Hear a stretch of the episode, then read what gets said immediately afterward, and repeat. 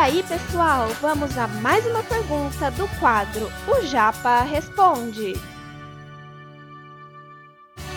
Você está ouvindo Redação Cast, o podcast para quem quer uma redação nota mil.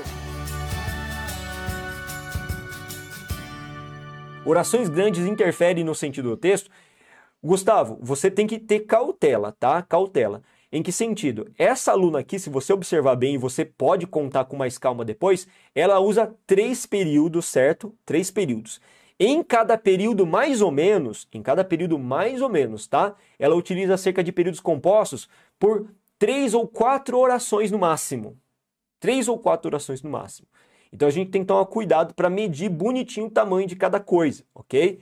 Então eu não recomendo você fazer, por exemplo, um parágrafo argumentativo de seis, sete linhas com apenas dois períodos. Isso é muito pouco é, cautelar, né? Com certeza você vai se equivocar em algum momento na hora de construir o seu texto.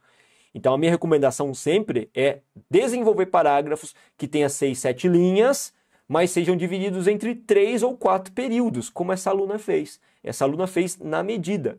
Só para você ter uma ideia, vamos lá. Vou transitar novamente para essa outra tela do D2 aqui, pra, só para você ver, tá?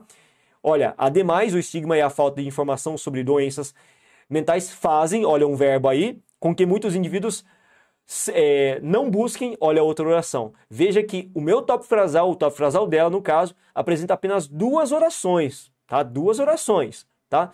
Se eu observar é, o repertório dela, vamos ver o segundo período, nesse contexto, pesquisas aventadas pela Organização Mundial da Saúde revelaram um período, uma oração, aliás, que menos da metade de pessoas, primeiros centrônios, é, procura ajuda por temer. Olha só, tem três orações nesse segundo período. Veja que ela usa dois, três, duas, três orações. Então, o que eu não posso é ficar exagerando mesmo, fazer um período com sete, oito orações, isso não, né? Isso afeta realmente, como você colocou, o desenvolvimento do seu raciocínio. Isso não é muito bem visto, né? Beleza?